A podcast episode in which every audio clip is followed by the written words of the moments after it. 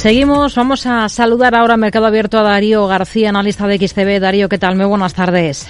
Muy bien, muy buenas tardes. Bueno, hoy tenemos algunas referencias que seguir también bastante de cerca, comenzando en Estados Unidos, comenzando al otro lado del Atlántico. Mañana eh, tenemos ese dato global de paro del último mes que vamos a, a conocer en la primera potencia económica mundial, pero hoy hemos conocido ese dato de paro semanal.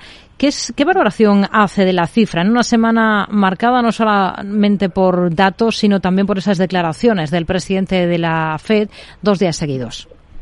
Bueno, en este caso Powell nos dijo todo lo que tenía pensado el pasado martes con su declaración frente al Congreso pero el Senado al día siguiente prácticamente fue insulso. La única diferencia esperada era que hubiera algún tipo de pregunta diferente o más matizada o más concreta, pero finalmente no fue así. Fueron preguntas muy incisivas, como si estuvieran pues, sometiendo a juicio de alguna manera al presidente del Banco de la Reserva Federal por las consecuencias, sobre todo para el país, desde el punto de vista del coste del endeudamiento, pero que bueno, pues acabó por claudicar con la expectativa de que tras los últimos datos publicados después de la última reunión y antes de la declaración de, Paul, pues una fortaleza económica del país muy importante y en donde las bazas de que veamos una subida de tipos de 50 puntos básicos el próximo día 22, pues ahora suponen la mayoría de las, de las encuestas. Hmm.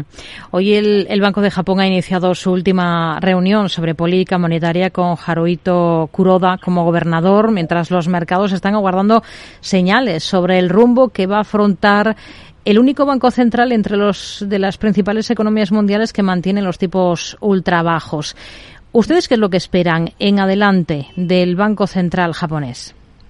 Pues en principio no va a haber ningún cambio. La política que haga Ueda a partir de que tome cargo para suceder a, a Kuroda es que va a seguir manteniendo el control de la curva de, tipos de, de Japón para que no paguen más de un 0,5% en términos de rentabilidad real y eso pues va a originar que sigamos viendo los tipos en negativo en el menos 0,1 que será la decisión más esperada para mañana y hasta que no vea eh, una corrección sostenida y constante tanto del dato del IPC general como del dato base de la economía japonesa, el gobernador y el futuro gobernador del Banco de Japón no esperan hacer ningún tipo de modificación en su política.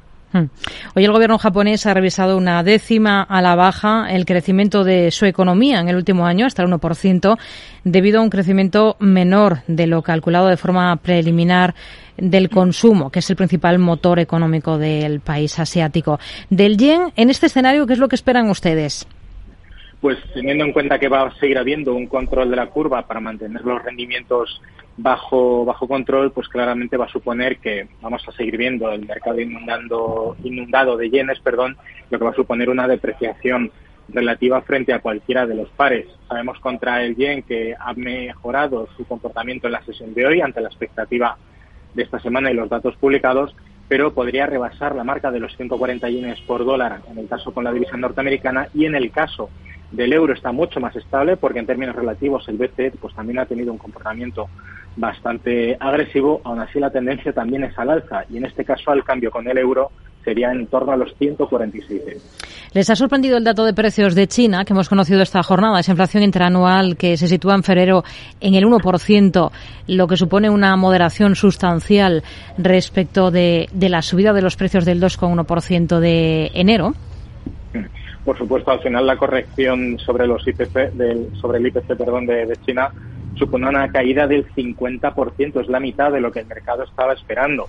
Aquí la pregunta que nos hacemos es, aunque son datos oficiales del Instituto de Estadística de, China, la pregunta general es si estos datos son al 100% fiables o pueden tener algún tipo de maquillaje. En cualquier caso, claramente la corrección en los precios en China también se debe al enorme endeudamiento que, existe, no solo a nivel nacional, sino a nivel de las prefecturas de, del país que están mucho más endeudadas en términos porcentuales que la propia eh, que el propio gobierno central y eso ha supuesto también un perjuicio para los consumidores que bueno pues lógicamente han visto caer estos precios que mm. digo de nuevo que hay que coger un poco entre comillas. ¿Qué estrategia seguirían ustedes con el dólar estadounidense y el dólar canadiense? Cada vez es más evidente esa divergencia entre el Banco Central de Canadá y la Fed. La primera lleva ya dos reuniones consecutivas con una pausa en sus subidas de tipos. Pues en este caso el tipo de cambio dólar americano con el canadiense, teniendo en cuenta que el canadiense es la divisa cotizada, vamos a seguir viendo una devaluación, sobre todo relacionada con las correcciones en los precios del crudo. Pero como, el, como bien apuntas, como llevamos ya prácticamente dos decisiones del Banco Canadiense sin cambios y que ha tenido un comportamiento mucho más eh, eh, impulsor, ¿no? Es decir, el Banco de Canadá ha sido mucho más eh, proactivo antes de ver cómo la Reserva Federal ha tomado sus decisiones. Y es posible que en esto pues, suponga un movimiento que siga perjudicando a la divisa canadiense porque como se espera mayor agresividad por parte del Banco de la Reserva Federal, el tipo de cambio que ahora mismo se negocia en los 1,37 canadienses por americano, o estadounidense, perdón, podríamos ver en la zona de resistencia más reciente, que fue de finales de este año 2022, en el entorno casi de los 1,40 canadienses. Mm. ¿En qué otros cruces se fijarían ahora? ¿Qué ven interesante? Pues en este caso los extremos de los principales bancos centrales. En un caso el dólar canadiense con el americano, que hemos utilizado ahora de, ejemplo, es una muy buena estrategia. Por supuesto el yen con cualquiera de las dos principales, con el dólar estadounidense y el euro. Y luego pues el tradicional, la lucha ¿no? de, los dos lados del Atlántico de la divisa norteamericana con, con la comunitaria, que también está teniendo una volatilidad muy interesante para los traders. Darío García, analista de XTV, gracias. Muy buenas tardes. Igualmente, hasta la próxima.